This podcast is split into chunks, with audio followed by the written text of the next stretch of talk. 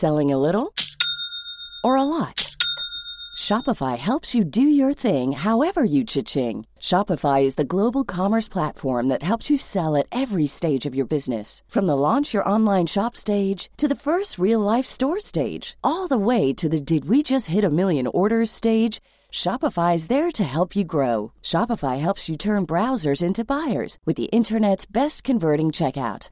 36% better on average compared to other leading commerce platforms because businesses that grow grow with Shopify. Get a $1 per month trial period at shopify.com/work. shopify.com/work. Langosta literaria.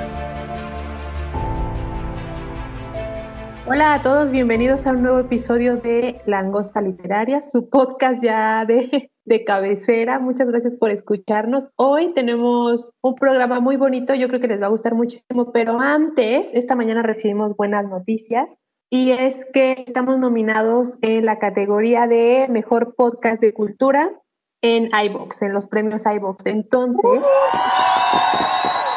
claro, claro.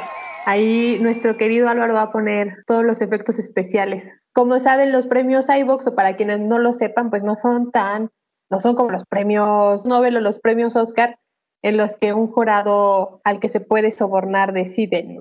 Por supuesto que no es así, entonces es el público quien decide quiénes son los ganadores, entonces los invitamos a todos a votar. La liga para poder votar va a estar en nuestra descripción y también la pueden encontrar en las redes sociales de Langosta Literaria, en Twitter, Facebook e Instagram.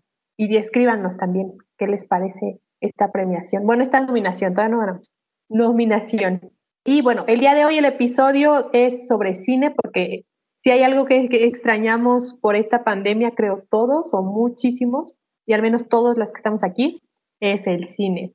Y vamos a hablar justo para que extrañen más el cine sobre libros adaptados a la gran pantalla. En esta ocasión, en esta cabina virtual están Carlita Bañuelos. Hola Carlita. Hola Jackie, muy contenta de estar contigo y con Andy en este podcast y pues muchas felicidades por la nominación. Estamos todos de, de celebración por este anuncio, muy contentos. Y en cabina también está Andy Tamayo. ¿Cómo estás, Andy? Hola, Jackie. Bien, muy feliz de compartir aquí el podcast con ustedes y pues externo mi felicitación. Muchas felicidades. Muy merecido porque es un podcast de gran contenido, con mucho esfuerzo y hecho con mucho amor, se nota. Entonces, pues felicidades y a votar. Voten, voten, voten, voten. Y antes de comenzar a hablar de películas y libros, bueno, de, de, libros en específico, quisiera que nos contaran, Carla, Andy, ¿cuál fue la última película que vieron en el cine y si se les ocurrió que esa iba a ser la última película que verían en mucho tiempo, en, en cine, obviamente? Sí, pues de hecho yo intentando recordar cuál fue la última película que vi en el cine me dio terror porque me costó un buen de trabajo acordarme, o sea, han pasado meses, qué terrible, pero pues es la situación que vivimos. Esperemos que pronto ya podamos volver. Y si no me falla la memoria y no estoy mal, según yo, la última película que vi fue Parásitos. Esa fue la última que vi que se ganó el Oscar a Mejor Película. La verdad es que no sé, o bueno, no podría decir si comparto la opinión de que se lo merecía o no, pero bueno, eso yo creo que da para otro podcast. Esa fue la última película que vi. ¿Y tú, Carlita? Yo igual que Andy, coincidimos y también me pasó lo mismo, como que al hacer el ejercicio de recordar cuál fue la última película que fui al cine, dije, creo que fue el año pasado. Y me puse un poco, me, angustió un poco, pero sí, la última vez que me senté en una sala de cine fue para ver Parásitos, antes de que se convirtiera como en el fenómeno que se convirtió, que bueno, ya está, está en conocida plataforma de streaming eh, y creo que también ya hay versiones en blanco y negro que están este, en la cineteca, creo ¿Ah, que sí? están Hay una versión blanco y negro en la cineteca. Y me gustó mucho, me gustó mucho la película porque creo que mm, tiene un, un, tono de humor negro muy interesante, pero que también hace un retrato muy, pues un poco duro de la realidad contemporánea del capitalismo, ¿no? O sea, como estos dos, eh, estas dos brechas de clases sociales y como una, digamos, que se inserta en la otra de, una manera un poco ahí, pues como un parásito, ¿no? Pero que finalmente también los, los de la clase alta también son como los grandes parásitos de toda la sociedad. Bueno, creo que es una película que puede dar para una reflexión como muy, muy, muy profunda, pero a mí me gusta mucho eh, el sentido del humor eh, que tiene, que creo que es una constante en el cine coreano. Tampoco soy conocedora, gran conocedora del cine coreano, pero también pienso en, en otros eh, directores como Park Chan-wook, que es famoso por una trilogía que se llama la trilogía de la venganza, que es de Old Boy, Señora Venganza y Señor Venganza, que también son con temas, son muy violentos, ¿no? Creo que también de repente, al menos el cine coreano que conozco son, son violentos, como que no dan tregua, pero al mismo tiempo son muy profundos o tocan temas existenciales como muy, muy profundos, de maneras tal vez no tan, tan agradables, ¿no? Pero sí también con, eh, también Park Chan-wook tiene un sentido del humor negro muy interesante. Y también me recordó otro director coreano que se llama Kim Ki-duk, que también tiene por ahí algunas películas eh, muy, muy lindas. Pero bueno, Parásito sí fue la primera que vi de Bon Joon-ho, que ya después por ahí, si se busca, creo que, no recuerdo si también en esta plataforma de streaming, hay otra por ahí y hay una serie, que la verdad la serie no la he visto, no sé si ya alguna de ustedes la vio. No, no sabía que la, la, del tren, hay una serie. Eh, ah, no, es que él hizo una peli, él tiene varias películas y de repente dio salto a Hollywood, ¿no? Él hizo la de Okja, hizo otra que se llama, ah, no me acuerdo, pero es algo de un tren, en donde sale Chris Evans. Y después hicieron una adaptación a serie de televisión. Debe ser A mí en lo personal, a mí me gusta mucho una película de él que se llama Memorias de un asesino en serie, que a la fecha me parece su mejor película. Anótala, Carita. Sí, la voy a anotar. ¿Y dónde la, dónde la encontramos ya aquí? ¿Damos un clavado en la, en la red? En la red, exactamente. Muy bien. No, si no me equivoco, debe de estar en, si no está en Netflix, está en Amazon. Y ya di comercial, espero que Netflix y Amazon nos manden algo. Sí, o que nos patrocinen. Oye, Jackie, ¿cuál fue la última película que tú viste? No me acuerdo muy bien, Andy. Sí sé cuáles fueron las dos últimas. No me acuerdo cuál fue la última, última. Pero está entre Jojo Rabbit, que no me gustó. O sea, esperaba más. Yo soy, me gustan mucho las películas. ¿Qué iba a decir? Soy fan de la Segunda Guerra Mundial. Iba a sonar horrible. Pero me gustan mucho las películas de las. me gustan mucho las películas de la Segunda Guerra Mundial. Entonces, sí esperaba más porque es casi imposible ver una película de ese periodo que sea comedia. Y no me terminó de gustar. Y vi también 1917, que bueno, esa es Primera Guerra Mundial, pero esa, esa sí me dejó fascinada. Ese sí es una experiencia para cine. No sé si tuvieron la oportunidad de, de verla. Sí, sobre todo por el sonido, ¿no? Sí, no, no, y aparte que sea, es que todo es un plano, digo, es un plano secuencia con cortes, ¿no? Pero es un plano secuencia en pantalla. Y sí es, a mí sí me parece espectacular. Y el sonido también es precioso, precioso. No, no, no, a mí me gustó mucho, mucho. A mí también, me, de las que vi del Oscar, fue de las que más me gustaron. A mí también. Yo sentía que iba a ganar el Oscar, o sea, más que Parasite. Y hasta yo diría que se lo parecía, pero bueno. A mí me pasó un poco al contrario, como que de repente vi tantas películas de la Segunda Guerra Mundial que ya digo, ni una más. Pero no, sí, sí tengo que, ver este Yo siento que cuando termine, si es que termina la pandemia, adiós Segunda Guerra Mundial y todas las películas, va a haber una cantidad de películas y series de, televisión enfocadas a esto. O sea, veo de todo, desde historias de amor ridículas de personajes que no se podían encontrar, ¿no? Porque pandemia, hasta dramas de, obviamente, de hospitales, que va a ser increíble, yo creo que ver eso, y yo lo que quiero ver son documentales. O sea, eso sí, sí estoy a ya hay por ahí, ya hay por ahí algunos. Ya hay por ahí, sí, sí, sí. Sí, sí, sí. Pero veo de todo, veo hasta la comedia, un drama familiar de gente encerrada en su casa, no sé. Yo veo ahí, yo creo que, que va a haber muchas cosas. Y de libros también me imagino que va a haber un montón. Pero bueno, vamos a empezar con las recomendaciones de libros. Y Carlito va a empezar con una historia que a mí en lo particular no me gusta en ninguna de sus versiones.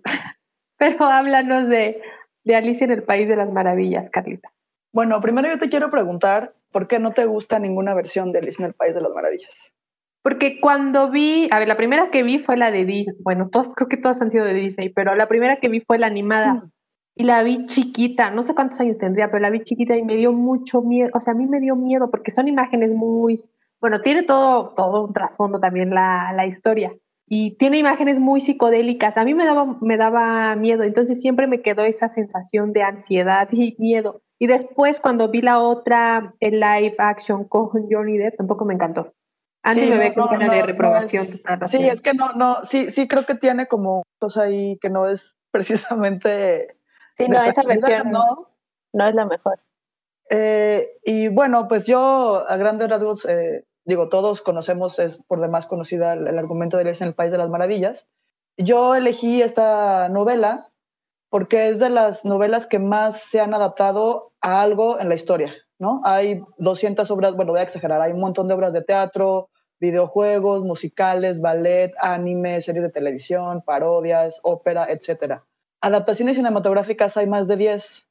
La ya mencionada versión de Walt Disney, que seguramente es la que la mayoría de las personas conocemos, que es del 51, o sea, tampoco es una película, o sea, es una película de mediados del siglo pasado, ¿no? Uno no pensaría eso cuando ve una película de dibujos animados, porque pues un poco también están suspendidas en cierto espacio temporal indefinido, y la versión de Walt Disney es del 51 y la de Tim Burton es del 2010. A mí me gustó y me divertí mucho cuando vi la de, la de Tim Burton, creo que sobre todo por Johnny Depp y por Elena Bonham Carter, que es la Reina Roja, ¿no? O sea, como que la personificación de, sobre todo de ella, me, me gustó muchísimo.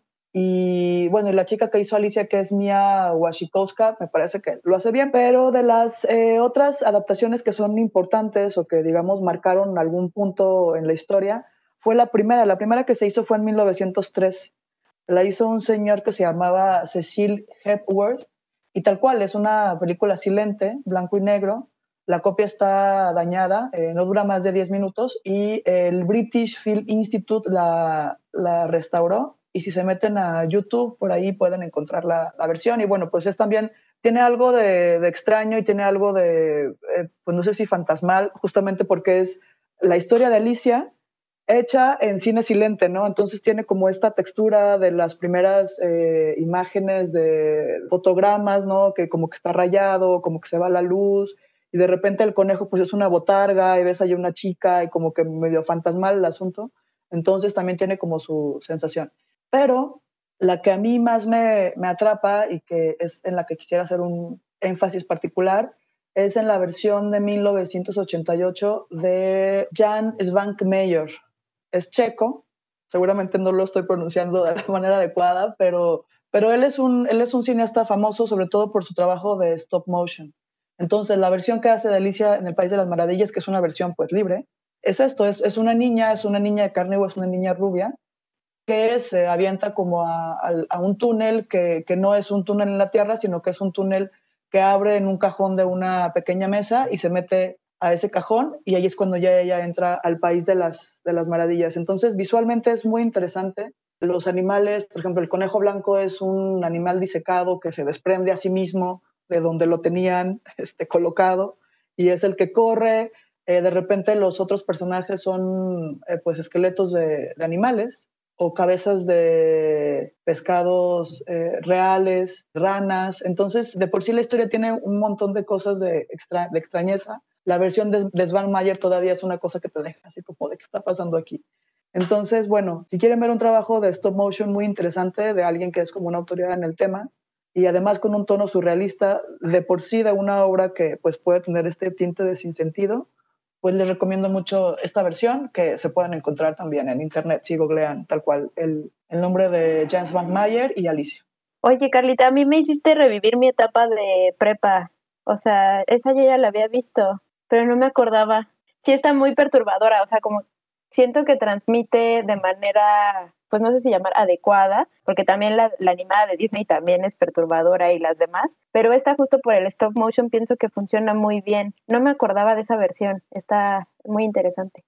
Es que todos los personajes de por sí pues nos invitan a ciertas cuestiones un poco extrasensoriales, ¿no? O sea, digo, la oruga, el asunto del sombrerero, Releí un poco la, la, novela y creo que de lo que más me volvió como a decir, me dejar un poco una sensación interesante es la caída de Alicia por el túnel, ¿no?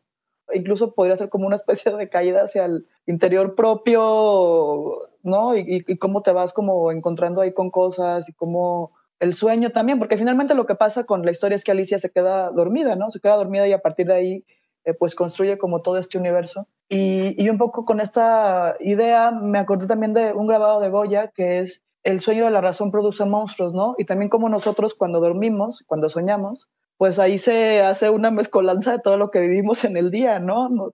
Eso, eso me parece muy interesante y pues también creo que eso mismo puede ser perturbador. Dejaremos en las descripciones también las ligas de los trailers de las películas para que los identifiquen. Voy a ver esta, Carlita. Me comprometo a ver esta. No la, no la ves antes de dormir si no quieres tener sueñitos raros. Y otra película y también libro que estamos esperando con mucha ansiedad, ya contando los días incluso para que salga el tráiler, es Dune. No sé si lo estoy pronunciando bien, porque ya, ya vi a algunos youtubers por ahí que lo, lo pronuncian de otro modo, pero bueno, platícanos, Andy, de Dune. Dune o Duna o Dunas. Estamos muy emocionados todos, yo creo, porque esta película estaba planeada para mediados de este año, pero pues pandemia, eh, COVID, pues igual que la, la mayoría de los estrenos de este año, se pospuso. Y pues coincide también en la editorial, aquí en Penguin, se acaba de publicar el libro en su versión en español de Dune, ya lo pueden comprar en su librería preferida, lo pueden pedir en línea para que no salgan o ir a alguno de los puntos de venta abiertos, pero pues preferible en línea. Y pues esta historia, bueno, esta saga es una de las sagas más importantes de ciencia ficción en, en la historia de la literatura y de este género que es tan particular, ¿no? El autor es Frank Herbert y este libro cuando salió ganó varios premios, entre ellos el premio Nebula a Mejor Novela. Y pues bueno, es una historia distópica, por así llamarla o si la podemos etiquetar de cierta forma, y va a ser adaptada por Denis Villeneuve, no sé si lo estoy pronunciando bien, que también hizo la película de Blade Runner 2049 y La Llegada, que recientemente fue muy sonada porque es sobre alienígenas teniendo contacto con, con el planeta, ¿no? Pero bueno, esta, esta historia, esta historia distópica, ha sido adaptada en varias ocasiones al cine, pero no con gran éxito. De hecho, estaba planeado que fuera adaptada por Jodorowsky, pero de igual forma no, no se logró. En esta versión de Jodorowsky iba a salir eh, Salvador Dalí, Mick Jagger, o sea, varias personas bastante conocidas, pero al final también, También ese caso estaba un poco complicado, ¿no? no. Sí, no, aparte, pues, pues es que Jodorowsky tiene como un historial de películas muy, muy extrañas y muy, digo, por supuesto es un, es un gran artista y todo un personaje de nuestra época, pero yo esa versión me la imagino, no sé si han visto El Topo. Sí. O sea, como que son películas muy, por así llamarlas, extrañas. Y la verdad es que sí me emociona ver eh, esta gran historia Dune, que es todo un hito en la ciencia ficción, dirigida por, por Denis Villeneuve, que tiene un estilo de película mucho más, no sé si llamarlo pop o comercial o como de, yo me lo imagino algo como entre Star Wars y quizá Mad Max, que bueno, esa película a mí me, me fascinó, o sea, Mad Max me parece, y de hecho esta historia, bueno, la historia de Dune es bastante similar a, Mad Max. Es una historia como de conquista distópica de una persona que busca gobernar ese planeta, ¿no? Entonces, va a estar increíble esta versión. Al final, creo que va a cumplir todas las expectativas por este director. No sé ustedes si tengan ganas de verla. Yo el comentario que tengo un poco solo para complementar el, tuyo, Andy, es que ya hay una versión dirigida por David Lynch del 84. Yo no la he visto porque creo que justo toda la filmografía de David Lynch es la que menos se me antoja, ¿no? Tampoco tiene como muy buenas críticas la versión protagonizada por Kyle MacLachlan, que es como uno de los actores fetiches de Lynch. Pero bueno, esa versión ya existe. En un primer momento la iba a dirigir Ridley Scott, quien fue el director de la original de Blade Runner, ¿no? Y también me parece como muy curioso lo de como esta empresa de Jodorowsky casi imposible, ¿no? En la que, según leí, duró cinco años trabajando y en el que además de los que ya mencionaste en el cast, pues también quería que Pink Floyd estuviera como involucrado en la banda sonora. H.R. Giger, que es este artista plástico y escultor que hizo como todos los aliens, como los, digamos, los armatostes de Alien, también estuviera como involucrado en el, en el cast. Y que Moebius, el ilustrador, fuera como el director de orquesta de todo esto. Entonces sí sonaba como a una cosa muy ambiciosa y seguramente de haberse materializado, seguramente sería una cosa muy interesante y muy, muy en el estilo de Jodorowsky, ¿no? Que, que creo que más que el topo, probablemente me lo imagino más como la montaña sagrada, ¿no? En esa línea también de la filmografía de Jodorowsky. Pero igual, Dune es una historia muy larga, es una saga de varios volúmenes. El siguiente, El Mesías de Dune, también va a salir eh, próximamente aquí en la editorial, o sea, vamos a tener bastante tela que cortar en respecto a Dune. Y lo bueno es que coincide con el lanzamiento de la película, entonces pues probablemente va a haber mucho contenido alrededor, ¿no? O sea, esta saga que ya tiene bastantes años, en internet vamos a poder platicar sobre ella, vamos, estaría bueno un podcast con personas muchísimo más clavadas en el tema, porque bueno, esta historia es un referente pues imprescindible de la ciencia ficción, entonces habría que ver de qué forma la van a adaptar porque es una historia compleja con varios elementos como tanto políticos como referenciales. Es como una intención similar a, una adaptación al nivel de Star Wars, ¿no? Al final no sé cuánto sea la producción que cuente esta película, pero tiene actores pues del nivel de este Timothée Chalamet. Timothée Chalamet. conocemos a alguien que no es fan de, del actor. ¿Tú no, Carlita? Está en, todos, está en todos lados. Está en es que está en todos lados. ¿Te imaginas el dinero que le salió? No es, no es mi tipo. Me parece que es un chico muy lindo, pero, este, pero creo que justamente porque es como un actor que está de moda hoy día, va a jalar todo lo que se produzca ¿no? de, de Dune. Eh, yo lo que quisiera preguntarle a Andy es, para quienes no conocen la historia, ¿por qué es un referente de la ciencia ficción? ¿Por qué tendríamos que ir a Dune? ¿Por qué tendríamos que aventarnos un, clavado? Dune fue la inspiración, o bueno, es referente de clásicos de ciencia ficción como La Guerra de las Galaxias o incluso Juego de Tronos, ¿no? O sea, el nivel de influencia que tiene esta saga en otras obras que en este momento nos parecen tan importantes como podría ser Juego de Tronos, te da un referente de qué tan importante fue esta saga en su momento, ¿no? Y lo sigue siendo ahora. Tal vez no trascendió de manera como cultura pop o de manera como mainstream, como otras sagas podría ser como quizá, no sé, a lo mejor estoy mal por comparar, pero como El Señor de los Anillos, ¿no? Pero aún así, creo que justo con esta adaptación, Dune regresa a, a, estar en el tema de conversación y en el imaginario colectivo en un momento en el que es muy importante hablar de futuros distópicos, de futuros en los que la sociedad, o sea, como toda una vuelta de tuerca sobre cómo vivimos y ponernos a pensar en la importancia que tenemos cada uno y las, las estructuras sociales, ¿no? O sea, se podría decir que este tipo de obras que son distópicas son un reflejo de la sociedad en la que vivimos. Es un futuro no muy lejano porque muchas cosas las vivimos ya, ¿no? Entonces Dune fue y es referente de muchísimas obras que para ahorita nosotros son súper conocidas, pero que sin Dune probablemente no existirían o no serían igual. Sí, a mí, a mí me gustaría, por ejemplo, anotar y hacer énfasis justo en esto de, de sin Dune no habría Star Wars. Y la verdad es que sí fue muy evidente la copia. Ya lo voy a decir, Star Wars que se robó, se robó Dune, pero a mí lo que me sorprende, viva no, que, no importa. Lo que, lo que a mí lo que me gusta mucho de la obra también es que habla muchísimo sobre la explotación de los recursos naturales, que creo que es algo que a sagas como Juego de Tronos o como Star Wars, por la naturaleza de las mismas sagas, les va válido un pepino, ¿no? Porque no son parte de su, de su trama. Pero en esta sí. Y a mí me parece muy bonito porque uno de los grandes mensajes que el autor Frank Herbert quería transmitir era eso, el cuidado del, del medio ambiente y de los recursos naturales del planeta, ¿no? En este caso de, de Dune en específico, de este planeta. Y también algo que tiene, yo creo que va a gustar muchísimo, es justo los juegos de poder, ¿no? La historia se centra en una familia, bueno, en uno de los personajes, en el hijo de la familia. Es Juego de Tronos exactamente en el espacio, pero está muy padre porque justamente hay juegos de poder entre familias, las familias eh, dominan planetas, ¿no? En este caso no son territorios como en Juego de Tronos, pero sí planetas. Y una de estas familias empieza a caer en desgracia y a modo de castigo, entre comillas, los mandan a, a Dune, ¿no? A tratar de conquistar este planeta inconquistable o muy salvaje, pero que tiene por ahí una sustancia que permite los viajes interespaciales.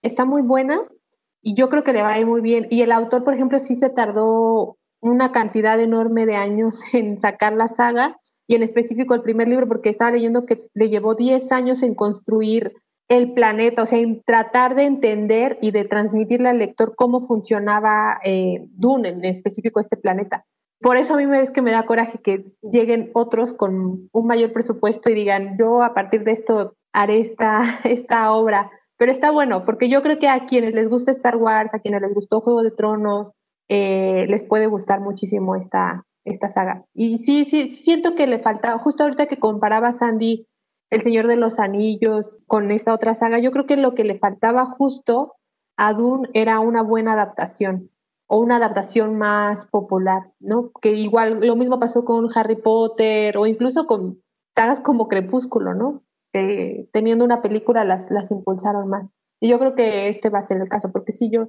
yo pienso que va a ser muy buen trabajo el, el directo. Ya veremos. Me encanta el eslogan de Jackie, Juego de Tronos en el espacio. Ya, así. Ahí está tu copy de, campaña. Exacto, lo voy a poner, Juego de Tronos en el espacio, porque sí, o sea, al final, este, pues este tipo de historias son política, ¿no? O sea, es quién gobierna, movimientos, ajedrez, o sea, movimientos estratégicos como de ajedrez. Y pues Juego de Tronos es nuestro referente principal o nuestro referente más fresco, pero pues una buena historia como Dune también trae, aporta esto a la mesa, pero en otro escenario que podría ser más similar al de Star Wars, ¿no? Yo, yo no sé la verdad qué nivel de producción traiga, pero lo que se ve, se ve genial. Sí, no, según yo sí le, sí le metieron bastante. Sí, no, sí, así, no sé si 300, no sé, a ver, vamos a buscar. La maravilla de Seguramente solamente el sueldo de Timothy. Ajá. También está Zendaya. Zendaya, que es este también súper famosa ahorita. También si les gusta Star Wars, está este Oscar Isaac, que salió en las últimas de Star Wars. Sí, va a estar, va a estar buena, yo creo. Está padre traer estas ediciones de bolsillo porque durante mucho tiempo no se, no se encontraba ya el libro de Dune. De hecho, en la editorial, bueno, en la editorial hay una, una especie de salita de prensa, le llamamos, en realidad el nombre de esta salita es la sala Hemingway y ahí se hacen entrevistas y demás y hay un librero eh, y tiene libros viejitos. Entonces un día un editor cuyo nombre no diré y un autor cuyo nombre tampoco diré vieron el libro de Dune y dijeron esto ya no se encuentra y yo no voy a decir qué pasó con el libro, pero de verdad es que ya no se, ya no se encontraba Dune, excepto ahora que trae ahora de bolsillo, bolsillo traer esta edición que se ve muy padre. Entonces va a estar, va a estar bueno porque así más gente lo podrá encontrar. Sí, las portadas están bien lindas, la verdad. Perdón, perdón, Carly. No, yo, yo les quiero preguntar a, las dos es, ¿ustedes qué consideran que hace una buena adaptación? Bueno, al cine específicamente porque es el tema que nos toca, pero bueno, ya sabemos que hoy día se adapta a series también, un montón de cosas. Pero ¿qué es lo que para ustedes eh, hace que una adaptación, sobre todo de una obra tan extensa como esta, eh, le haga justicia? Mira, yo creo, o sea, primero hay que considerar, o yo, yo creo que es necesario ubicar que son lenguajes distintos, ¿no? O sea, en el libro tú te imaginas a los personajes, tú te imaginas los escenarios. Si lograste leer el libro antes de ver la película, pues es mucho más rico porque tú te puedes imaginar según tus referentes y lo que ya traes en la cabeza cómo son estos personajes, escenarios, relaciones, etcétera. Y la película pues no da mucho a la imaginación porque visualmente te aporta todo, ¿no? Entonces, yo creo que una buena adaptación tendría que respetar eso, que no porque en el libro venga de esta forma, en la película va a venir igual, porque en la película hay recursos que los libros no tienen y los libros tienen recursos o utilizan recursos que las películas no tienen, ¿no? Entonces, es una pregunta bastante buena porque, por ejemplo, las películas más recientes que acaba de sacar Disney, bueno, es un poquito cambiado de tema, pero las que están animadas más bien las que son live action basadas en las animadas, no sé si lograste o lograron ver alguna, pues estas películas son igualitas a las animadas. Igualitas me refiero a que de repente era el mismo encuadre, o sea, entonces digo, bueno, pues ¿qué aportan? Nada, ¿no? O sea, entonces no sé si qué tanto una película debe respetar al libro así a calca, porque pues también se trata de que el director de la película sea creativo y aporte su propia experiencia y su propia imaginación de cómo interpretó el libro, ¿no? ¿Tú qué opinas, Jax? Yo estoy de acuerdo con lo que dice Andy. Por ejemplo, de mis películas favoritas de la saga Harry Potter es la tercera y creo que es la que más se aleja del libro. Y a mí me gusta muchísimo porque justo el autor, lo que, el autor, el director, Cuarón, lo que hace es dar su sello. Y también creo que lo que muchas veces hacen algunas películas y abusan de ello es que no te muestran y sí te narran. Entonces, cuando normalmente son basadas en libros, luego lo que muchas veces hacen es que empieza la película y empieza una toma y empieza el, narrador o la narradora. O hay otros que de plano ponen letras, ¿no? Al inicio. Y a mí eso me molesta muchísimo porque dices, no seas flojo y ponle de tu creatividad, ¿no? Yo en esta tengo mucha fe porque además yo leí hace poquito el cuento en el que se basa Arrival y está muy bien adaptado porque el cuento juega mucho con el lenguaje, mucho, mucho, mucho, porque de hecho por ahí va el, el medio de todo el asunto, ¿no? Y me gustó mucho. Yo primero vi la película y años después me encontré, me encontré por casualidad con el, con el libro y dentro del libro venía este, ni siquiera había captado yo que, que era esa, esa historia. Eh, y ya que la empiezas a leer, dices, no, pues hizo un trabajo bastante bueno el director. Yo creo que en Dune lo va a hacer. Pero, por ejemplo, ahorita que decías Juego de Tronos, a mí una de las cosas que me molestaban como fan es que decían, no, es que hicieron una adaptación buenísima y los diálogos son excelentes, sobre todo las primeras temporadas. Y leías el libro y era exactamente, era una calca, o sea, era una calca de los, de los diálogos y tú dices, ¿cuál Esto no está adaptado, esto es una calca. Pero voy, me voy a callar porque si no aquí me, me explayo media hora. No, pero sí, sí tienes razón, Jackie. El primer libro es una calca, o sea, más bien la primera temporada es una calca del primer libro. Por eso, pues es tan brillante, ¿no? Porque el libro, bueno, o sea, por eso tuvo el éxito que tuvo, porque el, el libro es genial y la, la, serie lo jaló por completo. Vamos a pasar a otra, a otra recomendación y ya después haremos cuando se estrene la película de Dune. A que, por cierto, aclarar que la película va a adaptar solo la primera parte del libro, del primer libro, Dune. Bueno, vamos a pasar a la siguiente recomendación. Es una recomendación muy personal, pero me dio mucho gusto que estuviera el libro, eh, porque ni siquiera sabía que había libro, ya después lo pude, lo pude leer, y es el de las listas de Schlinder. Yo debo confesar que no, no lloro con películas, me cuesta mucho llorar con películas. No sé, no lloro. No sé, Carlita va a decir que sí tienes emociones, sí tienes emociones. Pero me acuerdo mucho, ¿se acuerdan de esta película del, del perrito que esperaba a su dueño afuera del, de la estación de trenes, ¿cómo se llama? Hachiko. Sí. ¿Se acuerdan? ¿Tú no la has visto, Carlita? No la he visto, no. No, no, no, vela, vela. ¿Es para llorar así de...? Sí. Pues yo me acuerdo, la vi con mi mamá y con mis hermanas y de repente hubo un momento en que me giré y cuando vi todas estaban así llorando, pero, pero de un llanto desgarrado, ¿no? Desgarrado. Y cuando, me acuerdo cuando fui a ver Coco, al lado de mí había un niñito y el niño le decía a su mamá, mamá, por favor, por favor, pásame un pañuelo, es que estoy llorando, ¿no? Entonces lloraban. y yo decía, bueno, ¿por qué? ¿Por qué Porque yo no lloro, yo por qué no puedo llorar. Hasta que un día vi la lista de Schindler, que además ya es un clásico de Steven Spielberg, yo creo que es su mejor película, y un día la vi y me gustó un montón, pero justo en una de las escenas, que además no era ni siquiera, bueno, sí era una escena fuerte, pues, pero no, quizá no la más eh, emocionalmente la que más podría llevarte a llorar y de repente, pero como Magdalena, nunca había llorado yo tanto con una película como, es más, yo creo que nunca he llorado con una película excepto con, con esa. Ya le, ¿Qué escena era? Es cuando, es que es un poco spoiler, pero hay una escena, en, a ver, va la historia porque también es la historia del libro, y es que durante la Segunda Guerra Mundial, pues obviamente mucha parte de la población alemana estuvo pues era imposible salirse de ese sistema tan terrible y dentro de las acciones que hacían los eh, empresarios alemanes era que contrataban a judíos, contrataban entre comillas, porque obviamente no había ningún tipo de pago, eran esclavos prácticamente. Entonces, lo que hacían los empresarios para que trabajaran en sus fábricas era comprar, em, compraban a los, a los judíos o a homosexuales o a enfermos mentales para que trabajaran en sus fábricas hasta la fecha se siguen disculpando varias marcas reconocidas porque hicieron eso, ese tipo de trabajos, ¿no? Entre comillas, trabajos. Eh, y bueno, Schlinder, que era uno de estos empresarios y que al principio estaba muy a favor del partido, ¿no? Un alemán, digamos, de la época, eh, hasta que se da cuenta de los horrores de, de la guerra y de los horrores que cometía el gobierno alemán, entonces él decide comprar a estos judíos con el objetivo de cuidarlos y de salvarlos, ¿no? De no llevarlos, porque además en estas fábricas los trabajaban hasta que morían, literal de hambre, de cansancio, eran jornadas laborales extremas. Entonces lo que hace este, este judío, perdón, este alemán, es comprar a estos judíos para que compren, para que trabajen en su fábrica, pero obviamente con mejores condiciones y con el objetivo de salvarlos. Entonces, bueno, se dedica a, eso, pero hay una escena en particular en la que él a su mano derecha hay una parte, no voy a decir en dónde, pero hay, hay un momento en el que él se quita un reloj y dice, ¿a cuántos yo habría salvado por este maldito reloj, ¿no? A 12 creo que dice una cosa así como, ¿a cuántos no habría salvado yo si yo hubiera vendido este reloj y con ese dinero hubiera comprado más judíos?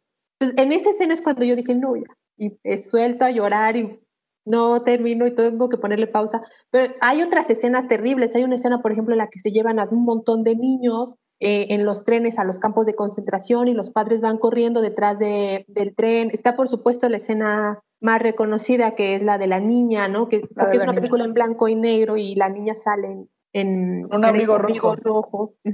Hay muchas, muchas, muchas escenas, pero el libro también es, a mí me, parece una adaptación, creo que hay pocas veces, ¿no? En, algunos casos en los que las adaptaciones son tan, tan buenas que están a la altura del lenguaje del libro y a mí me parece que esta es una de, de ellas, porque igual el libro es también muy desgarrador. Obviamente no tiene, digo, ya depende de la imaginación de cada uno, pero lo que te muestran ambas historias son los horrores de la guerra. Les decía al inicio del programa que a mí me gustan mucho este tipo de películas porque creo que se muestra lo mejor y lo peor de la raza humana, ¿no? En una sola historia. Y esta es una de esas películas. En el caso de, en el, y, de libros, en el caso, en este caso, por ejemplo, él es el único alemán que está enterrado en Israel, como para que se den una idea de la importancia que tiene este personaje. Pero no quiero ser la única que diga aquí con qué película lloró. Entonces, a ver, Carlita, Andy, ¿con qué película lloraron? La primera que recuerdo como además muy de estas memorias muy vividas que luego uno tiene fue E.T. Eh, yo la vi de niña, la verdad no recuerdo cuántos años tenía, pero no fue el año que se estrenó porque yo nací cuando E.T. se estrenó. Pero recuerdo que terminé de verla en la televisión que había en la casa, en un VHS, porque pues es lo que se estilaba en la época. Y yo quedé descorazonada porque Iti se iba, ¿no? se podía quedar con los chicos. Y entonces me acuerdo que salí de, de, la habitación donde estaba la televisión y me senté así como en una, pues así como en el, como en el patio, en una pequeña, como tipo banqueta, a llorar amargamente porque Iti se había ido al espacio. Esa fue la primera vez que lloré. Y después de eso, bueno, pues no, yo cualquier lloro, tiro por viaje, soy, soy bastante chillona. Justo mencionando a E.T., E.T. fue dirigida por Steven Spielberg, que también dirigió la lista de Schindler. Entonces ahí muchas casualidades. Yo la primera película que vi que lloré, por supuesto, es el gran clásico Rompecorazones, El Rey León. O sea, qué película tan dura. Qué horror. O sea, incluso la veo ahora y lloro. ¿Cómo nos dejaron verlo a toda la generación? O sea, la escena en el que el tío Scar le dice a Simba, vete, huye lejos, tú acabas de matar a tu padre. O sea, ¿qué? ¿Cuánto dolor y cuánto sufrimiento? Sí, no, tremenda. Disney nos destruyó. Sí, durísimo. Esa película sí, de verdad, o sea, digo, estaba muy chiquita, yo creo que es de las primeras películas animadas. Y ahora Carlita nos va a hablar de algo que no debería de hablar porque es la primera regla, pero aún así lo va a hacer. Háblanos, Carlita, del Club de la Pelea. Así es, Jackie, porque la primera regla del Club de la Pelea es que no se habla del Club de la Pelea. Aunque el libro se traduce Club de la Lucha, no el Club de la Pelea como la película, que fue lo que finalmente se volvió como un asunto pues, de cultura pop. Es una novela de, es la ópera prima de un periodista que se llama Chuck Palahniuk, que construyó a partir de un relato que se llama En busca de la felicidad y la novela se publicó en 1996. Va de un, pues un oficinista que tiene insomnio y va con el médico y le dice que, pues que no puede dormir, que se le puede dar alguna prescripción de pastillas para lograr conciliar el sueño. El médico le dice que no, pero que lo invita a que se dé una vuelta por estos grupos de apoyo eh, de cosas extremas como cáncer de próstata o cáncer de mama o cosas así, para que viera el verdadero sufrimiento de la, de la humanidad, ¿no? Y entonces este, este sujeto que no tiene nombre, ni en la novela ni en la película tiene un nombre propio, pues se vuelve adicto a los grupos de apoyo y va cada día de la semana a un grupo de apoyo diferente en el que pues de alguna manera conecta y hace catarsis, aunque él no esté padeciendo esa enfermedad, hasta que se aparece eh, una mujer en la película está interpretada por Helena Bonham Carter, que digamos que le rompe toda su tranquilidad de los grupos de apoyo que se llama Marla Singer. Y entonces con ella intenta negociar qué día se va a quedar cada uno de ellos con, con estos grupos de ayuda. Y, en fin, bueno, ahí queda un poco suspendido como el asunto con Marla Singer. Este oficinista trabaja en una, pues como en una especie de empresa de seguros de automóviles y en un vuelo de regreso conoce a Tyler Durden, que en la película dirigida por David Fincher está protagonizado por, eh, está interpretado, perdón, por Brad Pitt. Y eh, Tyler Durden es un fabricante de jabón. Después el oficinista regresa a su departamento ideal, decorado con muebles de IKEA este, y todo esto, pero resulta que explota el departamento y se queda sin dónde vivir y recuerda que Tyler le dio su tarjeta de presentación y le pide de favor quedarse con él, lo que resuelve cómo va a reencauzar su existencia. Y entonces ellos fundan el Club de la Pelea, donde la segunda regla del Club de la Pelea es que no se habla del Club de la Pelea y se convierte en todo un movimiento donde, pues literal, los varones van a, a pelear, ¿no? Ahí es una pelea uno a uno, una pelea a la vez y pues finalmente es una, la historia es un reflejo como del malestar contemporáneo del, del consumismo, de la falta de sentido, es una cosa como muy existencial, eh, hasta que ya termina el, el asunto en, en, una cosa casi de terroristas, ¿no? Eh, en una escena, si han visto la película, la, la, última escena es además una escena muy interesante porque la banda sonora que acompaña la escena es de los Pixies, que a partir también de que la canción se llama Where is My Mind, a partir de esta película también, los Pixies, digamos que se lanzan como a la, como a la cultura pop. La película es de 1999, entonces también es una película que de alguna manera cierra no solo la década, sino el, el milenio. Y yo sí creo que es una película eh, clave de los 90, ¿no? O sea, uno sí, uno sí relaciona los 90 con esta película y como toda esta, digamos, energía o, o sensación de la, de la década, ¿no? La última década del milenio. La película no le fue muy bien en críticas, hubo quienes elogiaron la película y hubo quienes también criticaron sobre todo por el, el, asunto de la violencia, pero sí creo que la película en este caso ha trascendido más que la, que la novela de, de Chuck Palahniuk.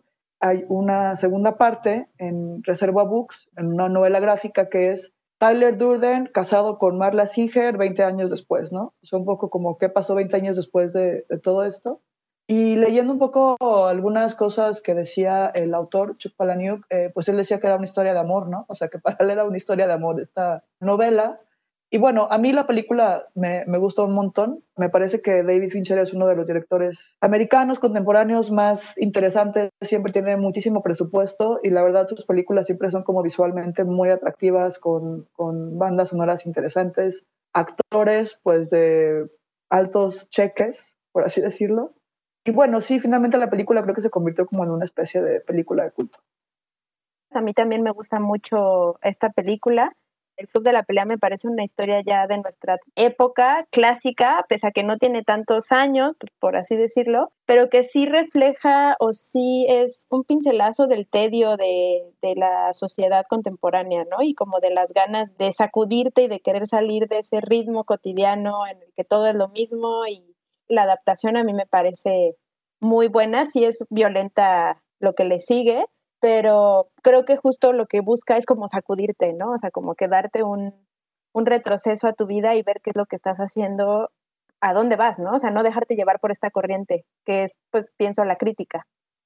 Sí, y el ser alguien a partir de lo que consumes o lo que compras, ¿no? O sea, incluso en, en, la novela se mencionan un montón de marcas y también en la película, si las dicen de manera explícita, pero también te van poniendo como escaparates con marcas de moda caras o te dicen tú no eres los calzones que traes, ¿no? O sea, no eres, no te define eso, no te define lo que compras, no te definen esas cosas, ¿no? Es como una especie de expresión del malestar del sistema económico contemporáneo, ¿no? De cómo nos anestesia, de la falta de sentido que también de repente eso nos puede provocar.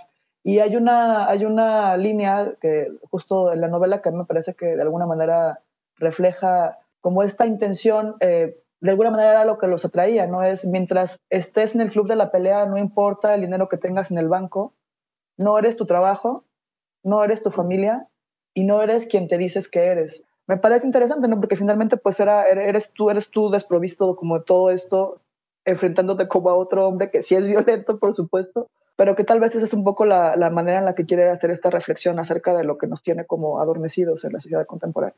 También muy masculina, ¿no? O sea, si hay un chorro de testosterona, pero el personaje femenino a mí me divierte muchísimo y me parece que, que Elena lo hace muy, muy bien. Ya vimos quién es la actriz preferida de Carlita. Ya sé, esto fue coincidencia, esto fue coincidencia, pero sí me gustó mucho ella. Sí me parece que es una gran actriz. Oye, Carlita, y justo hablando de ella, ¿viste que va a salir en, en Hola Holmes?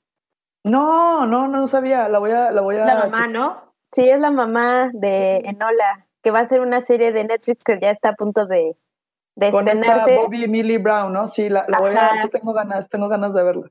Que es esta Pero- historia alterna, ¿no? De la hermana de Sherlock Holmes. De Sherlock Holmes, sí. Sí, pero sí es de mis actrices favoritas, la verdad, sí es. A me mí, me da- que es a mí, o sea, a mí en Harry Potter, Voldemort no me da miedo, pero ella sí. O sea, cua- Hay ella algo en que- ella, hay algo en ella, Como- ¿no? Hay algo en ella como... sí. Muy buena. Hay una extrañeza en su, en su persona, ¿no? O sea, por ejemplo, Marla Singer, pues la ves fumar y sale el humo y ya es un ícono, ¿no? O sea, la mujer ya es un ícono solo como con eso. Sí, sí, tiene como, tiene ahí como un... No, y esta escena final que dices. Carlita, de El Club de la Pelea, me parece igual como parte de la adaptación genial, ¿no? O sea, creo que es una escena que todos los que hemos visto la película recordaremos, que, bueno, no voy a contar el final porque igual se me hace una vuelta de tuerca de, de la literatura, o sea, de la, de, de la historia maravillosa, pero, o sea, esta escena final en donde empieza a sonar esta canción de Where is My Mind de, de los Pixies, pues como icónica, ¿no? O sea, genial. Es muy romántica, es muy romántica, es una escena romántica, porque además él voltea cuando ya... Digo, creo que ya sí la podemos spoilear, ¿no? Ya es una película del 99, si alguien no la ha visto, Sí, si alguien no la ha visto, adelántele tres minutos y ya. ¿no? Exacto. adelántale tres minutos porque aquí va el final.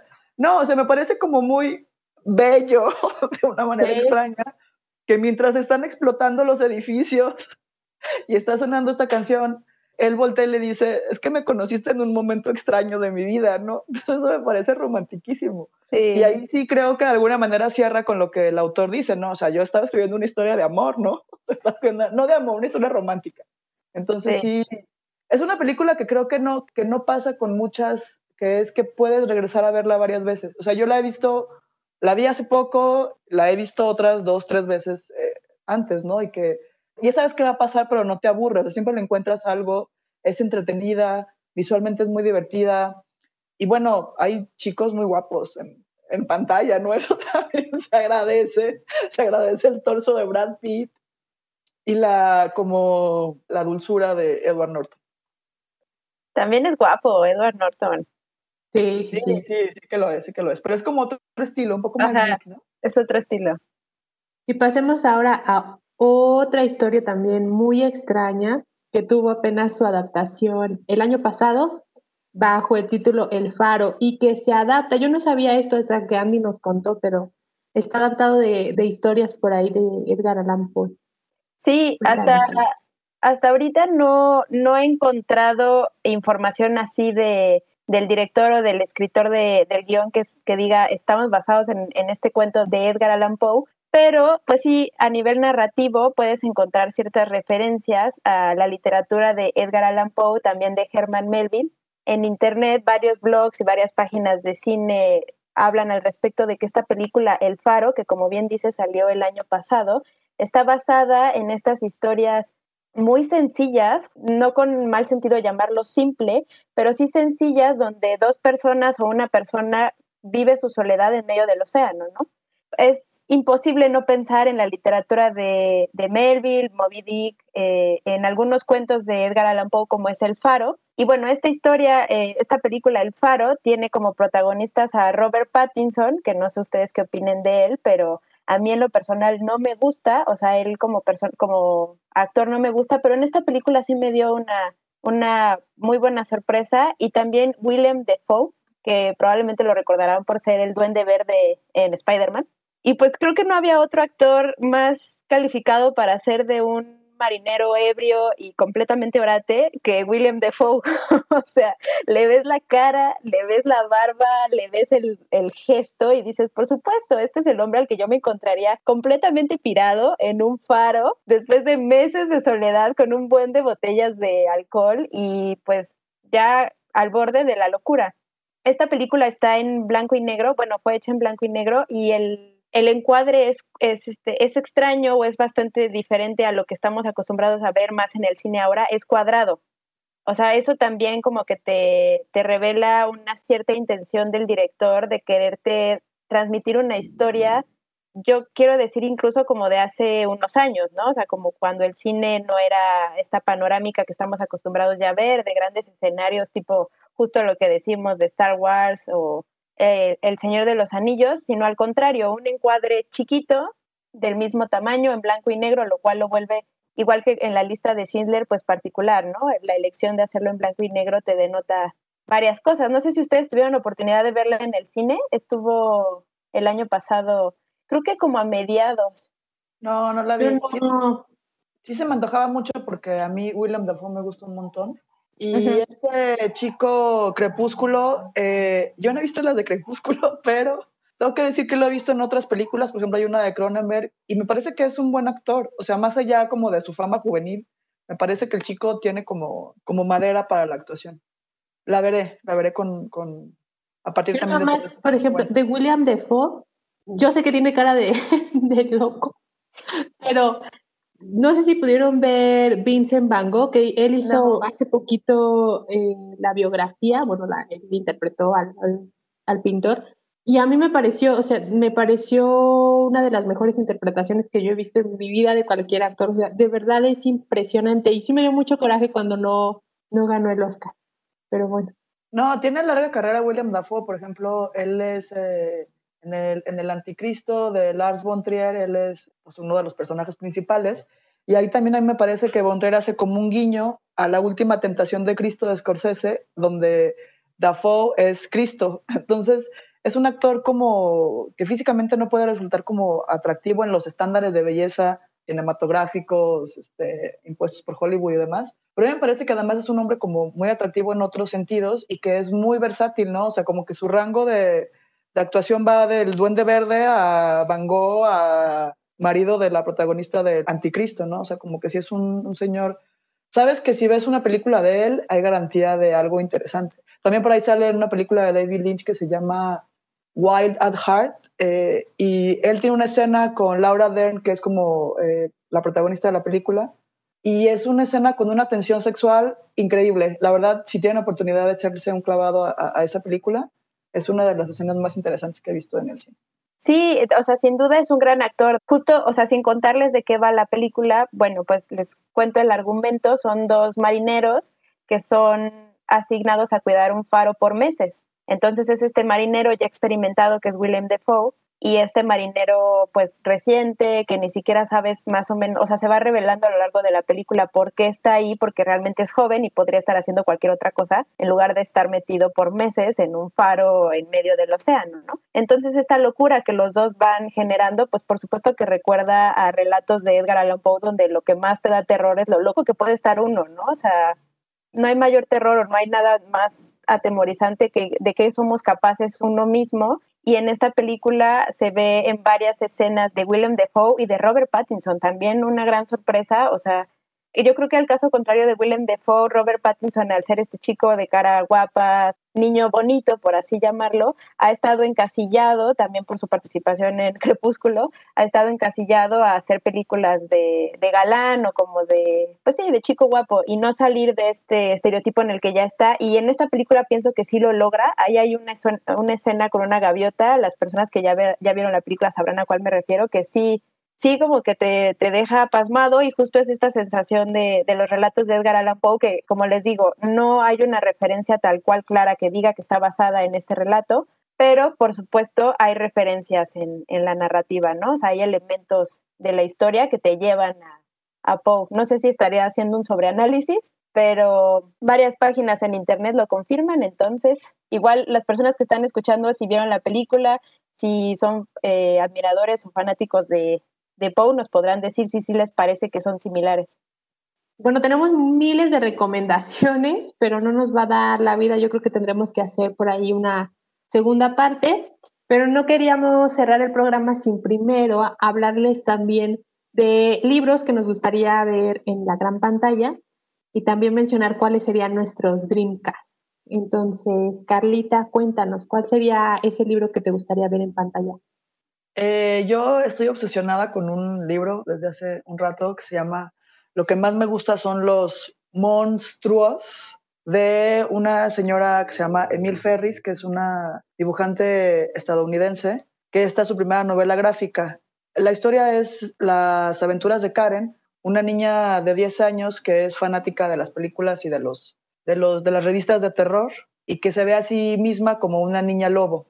Ella vive con su hermano y con su madre en, en el Chicago de los años 60 y un 14 de febrero la familia despierta con la noticia de que asesinaron a una de sus vecinas, una alemana llamada Anka Silverberg, sobreviviente del holocausto. Entonces Karen, en, este afán y este gusto por las historias un poco de monstruos y sangrientas y que se ve a sí misma como una niña detective, también una niña lobo detective, pues se decide a resolver el misterio y a partir de esto se va desarrollando la, la novela con las aventuras propias de Karen, cómo interactúa con su familia, con su mamá, con su hermano, cómo va tomando notas con otros vecinos para, según ella, resolver el misterio de Anka.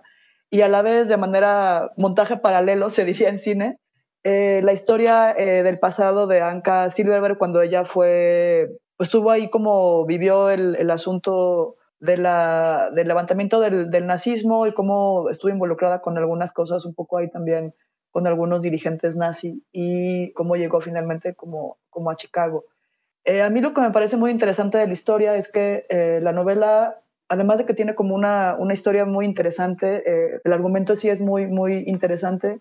La gráfica de Emil Ferris es impecable, ¿no? Porque todo lo hace con, con estas plumas Bic. O sea, si, si todos, todos en algún momento hemos usado una pluma Bic y sabemos estos colores que dejan como brillantes, ¿no? O sea, como como el, el roce del balín sobre el papel, el, el, azul este tan peculiar de estas plumas.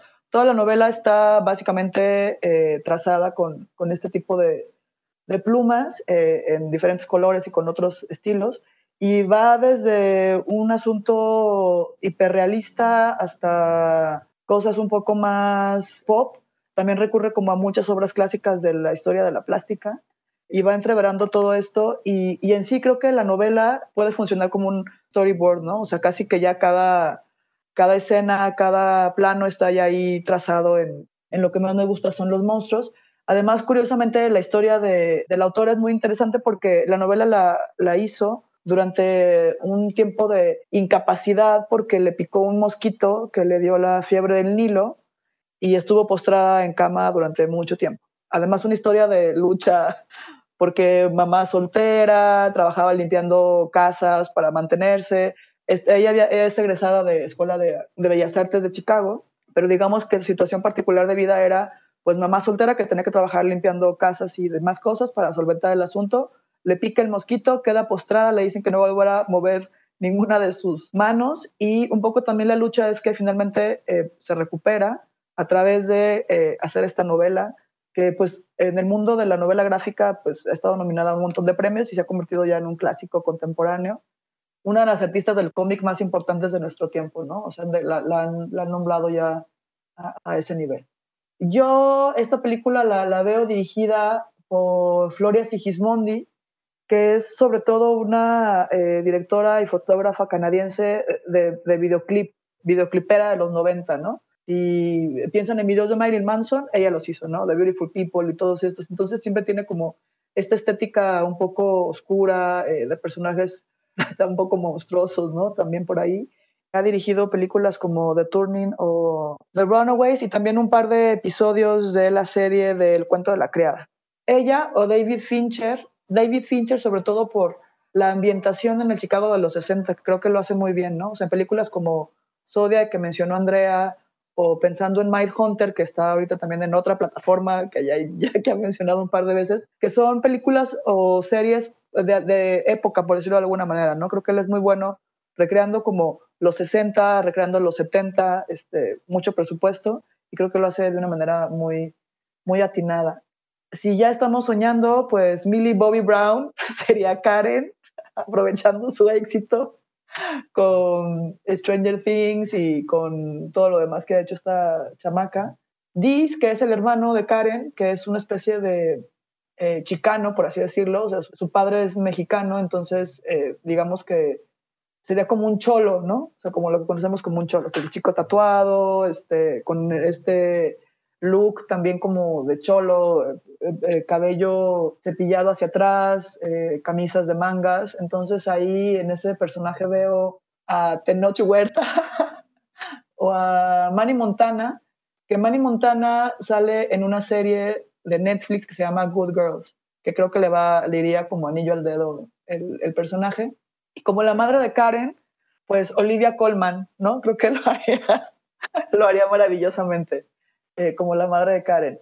Y como Anka Silverberg, que es la, la vecina alemana que, que, es asesinada, pues me gustaría Melanie Laurent o Kirsten Dunst. Melanie Laurent eh, sale en Bastardo sin Gloria, es una de las, de las chicas ahí que sale en Bastardo sin Gloria, creo que tiene como todo este estilo, pues sí, un poco de alemana, este, como muy de la época. Y bueno, y Kirsten Dunst, yo soy fan total de, de ella y también creo que daría como el tipo físico, por así decirlo. Y del oficial nazi, uno de los oficiales nazi que están en los recuerdos de Anka, Christopher Waltz, que también sale en Bastardo sin Gloria, ¿no? Creo que lo haría genial. Le va a ese tipo de, le van este tipo de personajes. Eh, la cinematografía me gustaría que le hiciera Guillermo Navarro, que es el director de fotografía de películas como El laberinto del fauno y Hellboy, entonces sería como un poco ese el, el tono. Y la banda sonora, Johnny Greenwood, que ha estado trabajando en bandas sonoras de directores como eh, Paul Thomas Anderson. Ese es mi, mi Dreamcast, Jackie. Carlita, casi traes al encargado de vestuario y maquillaje. Ya, ya la tenía, la de Jojo Rabbit, que es mexicana, ella podría ser. ¿Es mexicana, en serio? Sí, la, nom la Estuvo nominada, ¿no? Al Oscar, sí. La verdad no recuerdo su nombre, qué pésima, pero este, qué pésima persona soy, pero, pero estuvo nominada al, ahorita les digo quién, cómo se llama. No, pues yo a diferencia de, de Carlita no tengo así como todo el casting ya seleccionado, pero definitivamente un libro que me gustaría haber adaptado al cine es La región más transparente de, de Carlos Fuentes y pienso que un director ideal para esta historia y con el tono que sabemos que tiene es uno de los tres amigos de los ya conocidos y muy celebrados directores mexicanos que por supuesto lo merecen toda esa ovación, que es Iñárritu, Cuarón y Guillermo del Toro.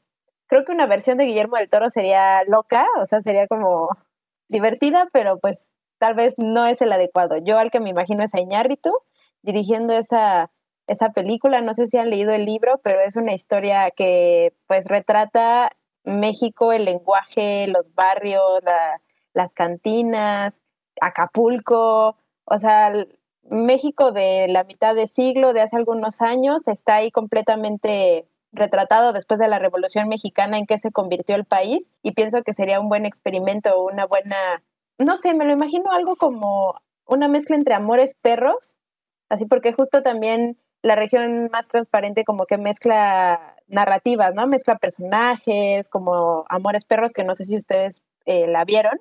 A mí me pareció muy buena. Definitivamente mi favorita de Iñárritu. Pero yo creo bueno. que sí estaría, yo creo que sí estaría muy buena. Y a mí me gustaría más verla en Iñárritu, justo porque siento que si Cuarón la hace es como, ah, otra Roma, ¿no? O algo uh -huh. por el estilo. Y no sí, sé si a ustedes les gustó eh, Roma. A mí momento. me gustó, sí, a mí me gustó cuando salió, o sea, cuando la terminé de ver en esta plataforma a la que ya le di 100 comerciales, eh, me gustó un montón, pero después, y conforme la pienso y me acuerdo, ya no me gusta tanto. O sea, no siento que se me haya quedado tan... Visualmente es, es espectacular, ¿no? Es espectacular. Es que tiene como muchas trampitas, ¿no? O sea, como que de repente hay como muchos clichés y además como puede ser condescendiente, este, moralista, no sé, creo que, que sí, sí es un poco tramposa, pero sí tiene unos momentos muy visualmente muy hermosos y también tiene como algunos momentos de, de actuación también interesantes, ¿no?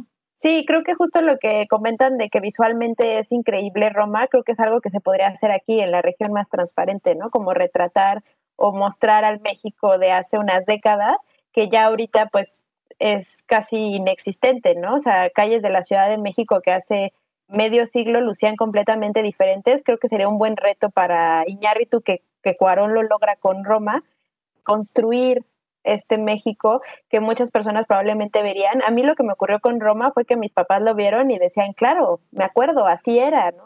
Esto es lo que se veía en la tele, este era la, el sonido en las calles, esta era la calle, este era como todo el, todo el ambiente. hacer algo así con la región más transparente me parecería como un reto, ¿no? Así que si Iñárritu o alguien cercano a Iñárritu estuviera escuchando, esta es la sugerencia.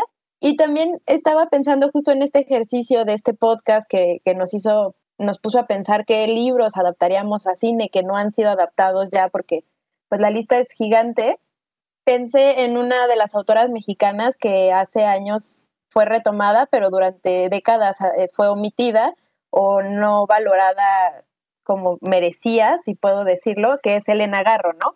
Elena Garro, esta autora eclipsada por completo por Octavio Paz, cuya obra literaria se omitió por varias situaciones polémicas, pero sobre todo porque en el 68 estuvo ahí relacionada con una señalización o como con cierta culpa de algo que al final, pues, quién sabe en qué quedó, pero el punto es que Elena Garro se fue del país durante años y regresó ya hasta muy grande y pues eh, siempre fue una persona muy polémica y su obra no fue analizada al nivel en que se requería hasta hace unos años, ¿no? Y los recuerdos del porvenir ahora es considerada al nivel de Pedro Páramo, ¿no? O sea, como que es un pilar de la literatura, hasta hace años se, se dio como esta luz y pienso que sería una buena obra para adaptar, por supuesto dificilísima, ¿no? O sea, porque quien ha leído la novela, pues esta novela se podría considerar incluso surrealista, o sea, como que toda la anécdota, todo el relato es muy complicado, pero igual es reflejo de un momento del país muy importante, ¿no? Entonces, pienso que sería interesante, a lo mejor una directora como Natalia Beristain, que es, eh, no sé si tuvieron ustedes oportunidad de ver Los Adioses, es esta película adaptada o que cuenta la historia de Rosario Castellanos. Pienso que al ser una mujer, la persona que dirige sí le da un poco como que esta perspectiva femenina que personajes o que e historias como las de Elena Garro deben tener, ¿no? O sea, para nada estoy diciendo que la literatura escrita por mujeres tenga que tener un trato especial o lo que sea, o sea, no va por ese lado, sino sí creo, como por ejemplo el caso de Mujercitas, que el hecho de que haya sido una directora mujer, eh, una directora quien dirigió la película, le dio un tono completamente genuino y distinto, ¿no? Porque al final Luisa Mayalcott, pues es la, la autora de Mujercitas, ¿no? Esas serían mis propuestas, no tengo el listado así como Carlita, así de... Y la persona encargada del es... y la persona del casting... Ay. Qué ñoña, Cata. Pero están buenas, están buenas. Sí, yo sí, sí me gustaría ver una de esas obras adaptadas. Siento que luego no han tenido como muy buen, muy buen tino, ¿no? Las adaptaciones de libros latinoamericanos por ejemplo, las de, las de García Márquez, creo que todas se han dado así eh, de plano con la taquilla o porque son muy malas adaptaciones. Pero bueno, mis adaptaciones, ya para casi cerrar el podcast, eh, tengo dos. Una me la robaron porque este, esta semana apenas se anunció que se va a adaptar en serie de televisión y para mi horror se va a adaptar por los productores de Juego de Tronos. Es El problema de los tres cuerpos, es una saga en tres libros del escritor chino Cixin Liu, que estoy segura que lo pronuncié mal, pero es una saga, es una space opera, bueno, space opera y no, porque de pronto también es muy pesada en el sentido de la ciencia ficción y las teorías físicas que mete para, em, para su obra, pero a mí me, me hubiese gustado ver adaptada en película porque tiene escenas muy, muy espectaculares, ¿no? Digamos así, hay escenas, por ejemplo, hay batallas en el espacio que yo sí me las imaginaba en una IMAX o algo por el estilo y no en mi tele de, mi casa, ¿no? Pero ahí terminarán. Eh, y en la dirección a mí me hubiese gustado ver a una directora que solo ha hecho televisión, pero que se ha especializado en ciencia ficción, que se llama Rachel Talalay. No sé si la han escuchado, ella ha dirigido los mejores episodios de Doctor Who, ella los dirigió. Entonces yo a ella me la imaginaba perfectamente para, para dirigir la, la saga. No va a pasar. Y la otra es eh, París era una fiesta, que seguramente muchos de ustedes habrán visto, y no sé si Carlita y Andy, me imagino que sí vieron esta película que hizo Woody Allen hace tiempo sobre los años 20, no me acuerdo cómo se llamaba. ¿Cómo se llamaba? No me acuerdo porque la confundo, la confundo con la de la Roma, sí, con la de Roma, pero sí me ¿Sí, de Owen Wilson? Sí, sí, la de Medianoche en París pues muchas, o sea, básicamente todos esos encuentros y esas historias, todos los viajes en el tiempo, por supuesto, los tomó Woody Allen de este libro. eh, y parece que es una, era una fiesta, es una especie de diario y memorias de un Ernest Hemingway muy jovencito que apenas está empezando a escribir y de cómo se va relacionando con grandes escritores y demás. Entonces, a mí me hubiese gustado ver una cinta así. A mí, yo me imaginaba ah, en, la, en la silla de, directora a Sofía Coppola, no sé por qué, se me antoja. Creo que haría una buena adaptación.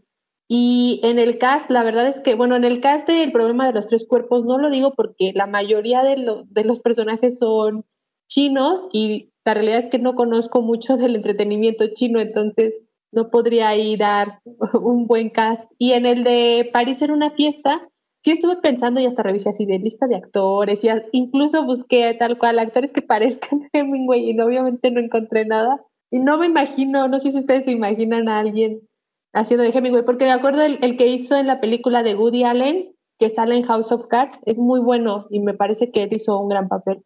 Pero en esta se requiere un Hemingway más joven todavía, que era muy joven. Pero esa es mi, mi propuesta. Ya vi cuál es el nombre de la, de la mexicana que estuvo nominada al Oscar como mejor diseño de vestuario, es Mayes Rubeo. Ok, muy bien. Ella, ella sería mi diseño de vestuario para todas mis propuestas. Ella sería tu diseño de vestuario para todo.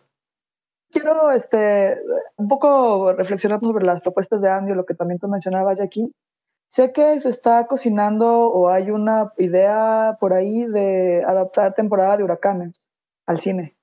¿Ustedes imaginarían como una, cómo sería la adaptación cinematográfica de temporada de huracanes? Yo no termino de verla. Yo sí, la, yo sí, a mí sí me gustaría verla. Y yo siento que si la adaptan bien, sí podría ser de estas películas que ganan premios y así. Elisa Miller es la chica que eh, en teoría va a revisarla. Sí, creo que, podría ser, ¿eh? creo que podría ser o muy buena o podría ser una cosa así estrepitosamente mala. Oigan, y, y cambiando un poquito a series, ¿ustedes les gustó la versión de Diablo Guardián? No la he visto. Yo no la he visto. ¿No, ¿No la han visto? No, a mí, por ejemplo, de series, el cuento de la criada sí me enloquece.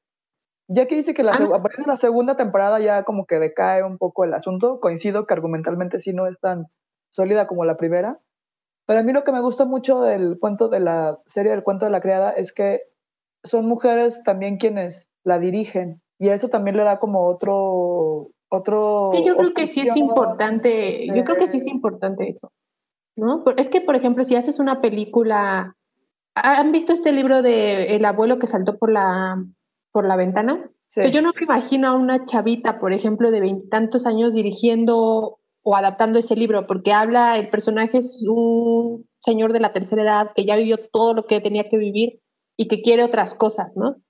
Y, yo creo que en este caso, por ejemplo, trasladado a, a, a, cuento de la criada o lo que decía Andy de los recuerdos del porvenir, pues sí son cosas que a lo mejor un hombre quizá no puede identificar porque a lo mejor nunca le ha tocado vivir algo así, ¿no? Y yo creo que ahí, en esos casos sí sería, sí, sí estaría padre tener como esas, esas miradas. Sí, a mí, a mí, digo, ya no lo tocamos porque tuvo su propio podcast, pero Mujercitas me pareció una adaptación padrísima. O sea, incluso, no sé si la vieron, vieron el, eh, ¿se acuerdan del final? Sí. Que hay como una meta, o sea, como que en la película se habla del, del libro, de la película también y del libro, porque dice esta Joy, ajá, Joe, perdón, sí. Ella dice, o sea, está entregando su manuscrito y dice, entonces así acaba, ¿no? Y el editor le dice, pero tiene que acabar feliz, tiene que quedar con, con, el novio, tiene que tener un hijo, se tiene que casar. Y ella dice, ¿en serio? Así, ¿En serio tiene que terminar? Y conforme habla con él, va terminando la historia, ¿no? O sea, me pareció padrísimo. Sí, me sí, gusta la mucho directora, esa La directora es muy buena, ella es muy buena. Sí, Pero hay otra película de ella que se llama Frances Ha, eh, que está muy chida también. Es una, yo, es una chica muy padre. Yo no he visto la de Lady Bird y la quiero ver. Ni yo. Igual es de ella, Pero, ¿no? Sí, creo que ya la van a subir, ¿no? A nuestra Sí. plataforma. de cabecera. Hay un patrocinio, ¿no? Algo para nuestros unos códigos, unos- Códigos. Terminemos ya los comerciales a la plataforma del logo rojito de letra N. de letra N. Y pues con esto terminamos. Muchísimas gracias, Andy. Gracias a ustedes, fue un gusto, como siempre, platicar de este tema que da mucho. Un abrazo a los, a los que están escuchando y voten, voten, voten por el podcast de la langosta. Muchas gracias, Carlita. Muchas gracias, Jackie, por la invitación. Siempre es una gozadera platicar eh, con ustedes y ser parte de alguno de los podcasts de la super langosta que está triunfando durísimo. Así que como dice Andy, voten. Ahí les, ahí Sí, van a no olviden. para que voten. Les dejamos la liga. Muchísimas gracias a ustedes por escucharnos y gracias a Dios, o sea, el editor Álvaro, por la edición y por el programa. Muchas gracias a todos. Gracias, Álvaro. Búscanos en nuestras redes sociales, Twitter, arroba langosta-lit, Instagram y Facebook, Langosta Literaria, y en YouTube, Me Gusta Leer México.